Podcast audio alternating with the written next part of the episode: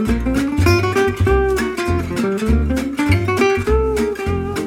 hello, hello. Welcome to another episode of our Level Up series. I'm Rebecca Pereira, but you can call me Bex. Good job for taking time out of your day to practice your English. I hope you enjoy the episode and that you learned something new. Remember to check out the written dialogue and extra content on our portal, fluencytv.com, so that you don't miss any details.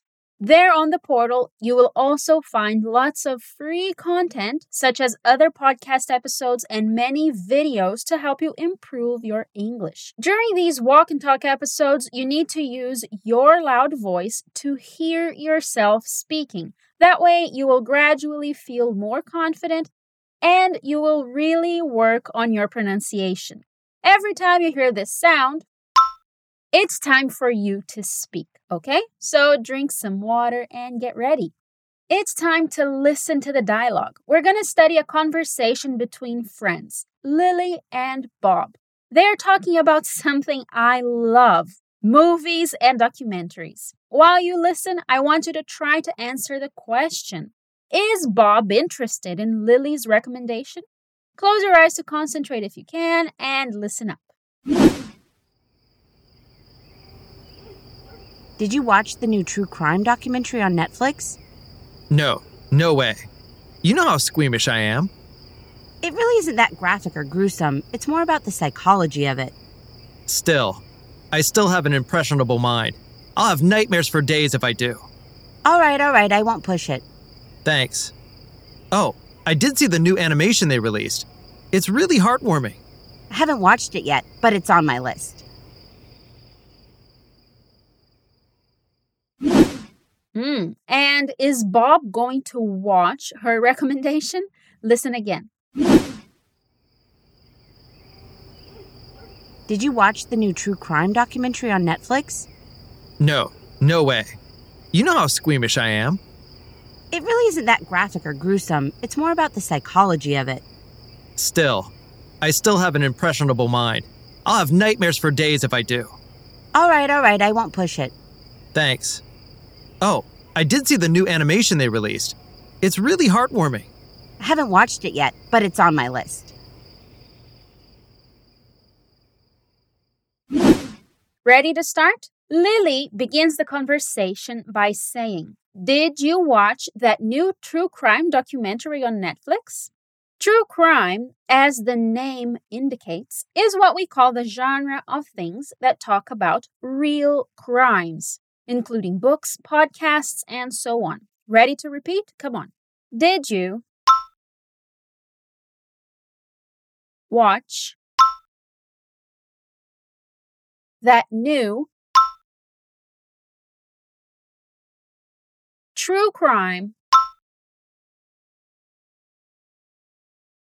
documentary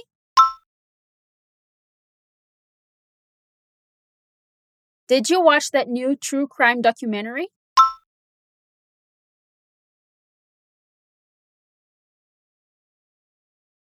On Netflix.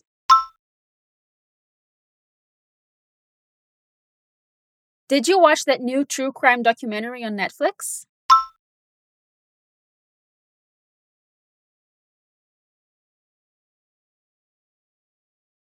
Watch out for the linking sounds. Did you watch that new true crime documentary on Netflix?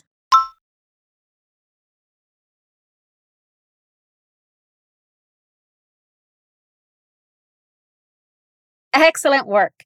Now Bob is going to speak for the first time. He says, No, no way. You know how squeamish I am.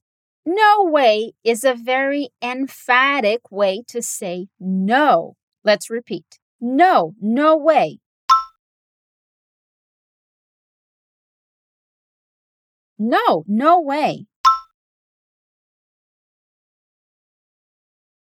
You know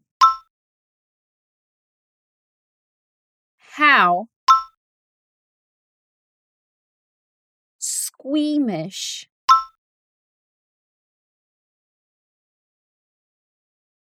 squeamish I am. You know how squeamish I am.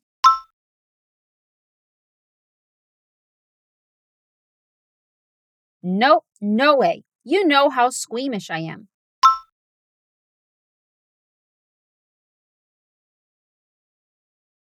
This weird word, squeamish, means that you feel sick easily. If you say you are squeamish, it means that you fica enjoado ou enjoada com facilidade ou enojado com facilidade.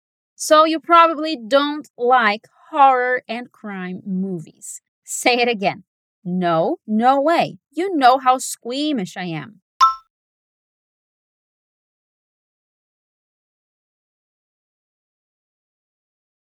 Okay, so he is not very interested in this recommendation.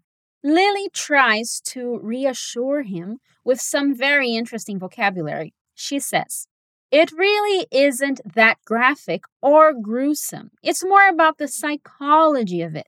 Come on, repeat. It really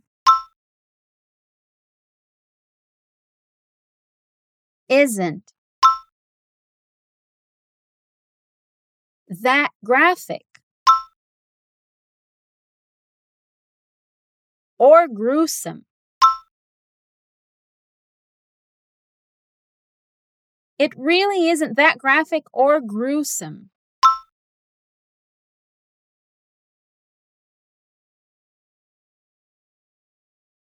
A movie, series, or book is considered graphic when it depicts things in a lot of detail, especially violence, giving emphasis to that violence explicitly. And gruesome is specific to violent actions and their consequences. It's always related to horrible things. Repeat one more time. It really isn't that graphic or gruesome.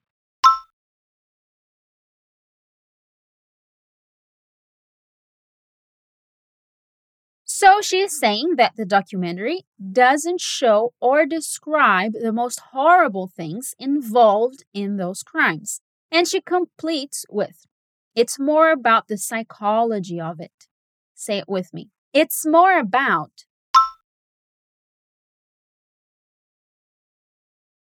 the psychology. Psychology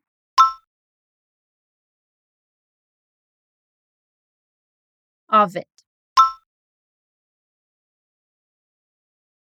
It's more about the psychology of it.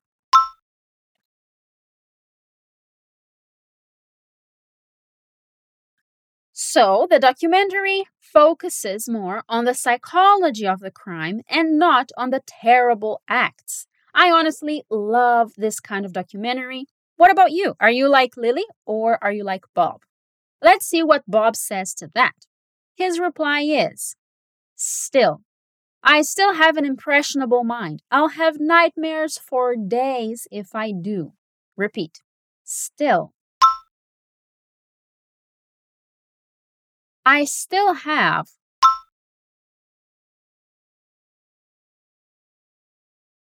an impressionable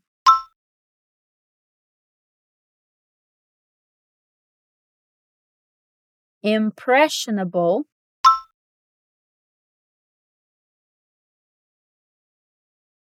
mind still I still have an impressionable mind.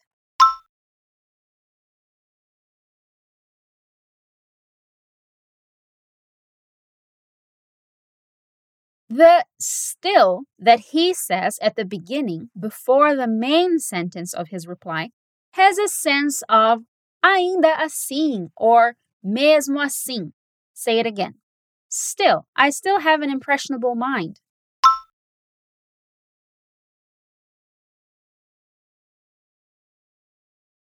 Nice. Let's continue. Say it with me. I'll have nightmares for days. If I do, I'll have nightmares for days if I do.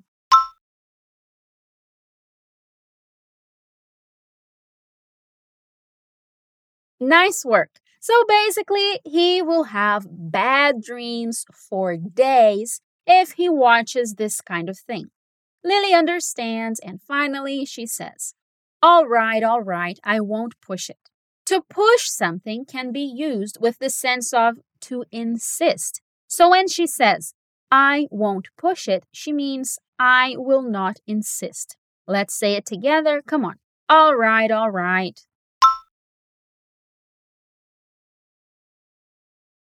I won't push it. All right, all right, I won't push it.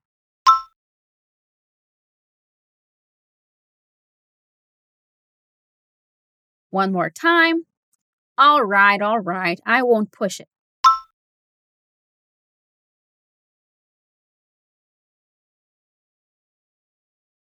So, how can you say, I will not insist?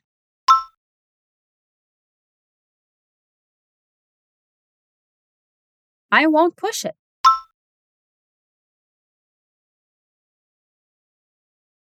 Nice work. Bob is happy to stop talking about it, so he says, Thanks. Oh, I did see the new animation they released. It's really heartwarming. As you may imagine, you can call something heartwarming when it warms our hearts, gives us happy, peaceful feelings. Time to say it. Come on, repeat. Thanks. Oh, I did see.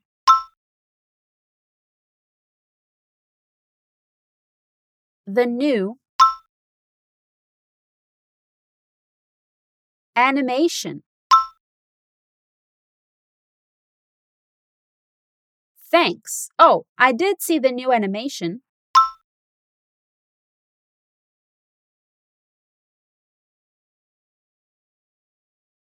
They released.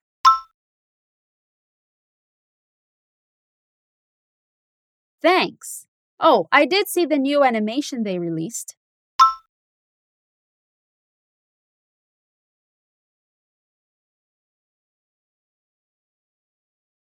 It's really heartwarming. It's really heartwarming.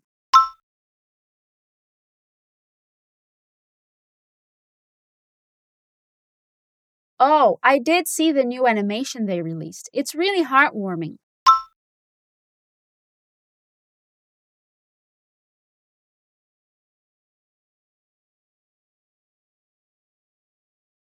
One last time. Thanks. I did see the new animation they released. It's really heartwarming.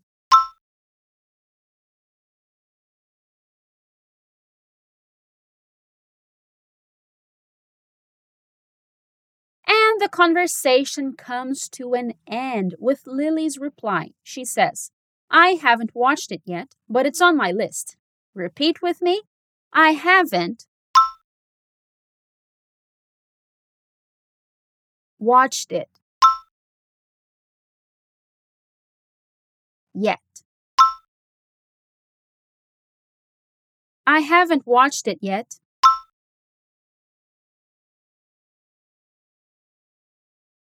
But it's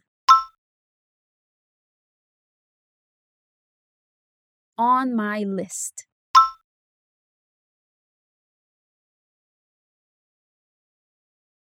But it's on my list.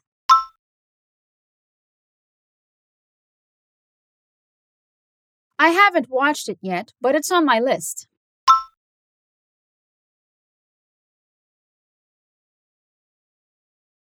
Nice work. Note here that with the noun list, we need the preposition on. Say it one more time. I haven't watched it yet, but it's on my list.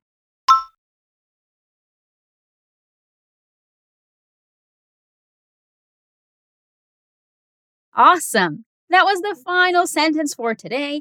I think I'm gonna go watch a true crime documentary after all this talk. But first, it's time for us to listen to the whole conversation again. Listen up. Did you watch the new true crime documentary on Netflix? No, no way. You know how squeamish I am. It really isn't that graphic or gruesome, it's more about the psychology of it. Still, I still have an impressionable mind. I'll have nightmares for days if I do. All right, all right, I won't push it. Thanks. Oh, I did see the new animation they released. It's really heartwarming. I haven't watched it yet, but it's on my list. Okay, was it easier to understand the vocabulary this time? Thank you for listening to the episode until the end. Remember to have a look at our portal to read the dialogue and learn more about some of these terms. Don't forget to add a little English to your routine every day to improve your English. That's all for today. I'll see you next time. Take care. Bye bye.